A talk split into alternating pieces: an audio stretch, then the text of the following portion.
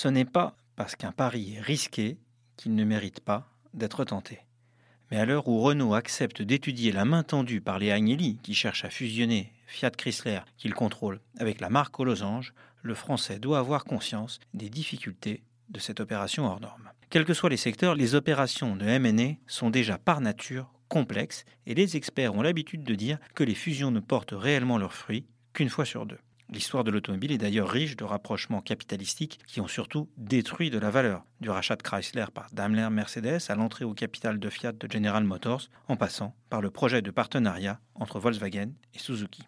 Si les mariages sont compliqués, ceux présentés comme entre égaux le jour de la célébration des noces débouchent quasi systématiquement par la prise de contrôle net d'une partie sur l'autre. Les ex de Lafarge, mangés par Holcim, peuvent en témoigner, tout comme ceux d'Essilor, engagés dans un bras de fer avec l'italien Luxotica. Dans le cas du projet de fusion entre Renault et Fiat Chrysler, la liste des risques est particulièrement longue. Les Agnelli, qui seront les premiers actionnaires, ne prendront-ils pas le contrôle de façon rampante? La gestion d'un groupe comptant autant de marques et de marchés majeurs ne se révélera-t-elle pas trop complexe?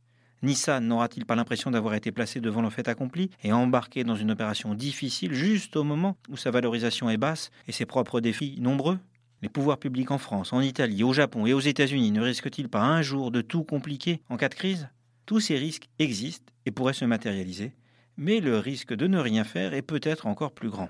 L'alliance Renault-Nissan est au point mort et les défis de la voiture électrique et autonome obligent les constructeurs à investir comme jamais pour ne pas être marginalisés. En mutualisant les investissements et en impulsant une nouvelle dynamique, Renault, qui a prouvé que pendant un temps au moins l'alliance risquée avec Nissan a été très bénéfique, fait le pari qu'il vaut mieux être le petit acteur d'un attelage solide que le pivot impuissant d'un partenariat fragilisé. Le pari est tentant, mais ne soyons pas naïfs. Le risque est aussi que s'il est gagné, les Agnelli en soient de loin les principaux bénéficiaires, alors qu'ils n'étaient, il y a dix ans, que les actionnaires d'un acteur européen fragile. Eux aussi ont déjà prouvé que la prise de risque pouvait payer.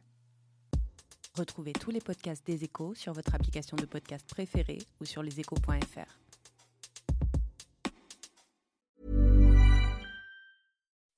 When you make decisions for your company, you look for the no-brainers. If you have a lot of mailing to do, stamps.com is the ultimate no-brainer. Use the stamps.com mobile app to mail everything you need to keep your business running with up to 89% off USPS and UPS. Make the same no-brainer decision as over 1 million other businesses with stamps.com. Use code PROGRAM for a special offer. That's stamps.com, code PROGRAM.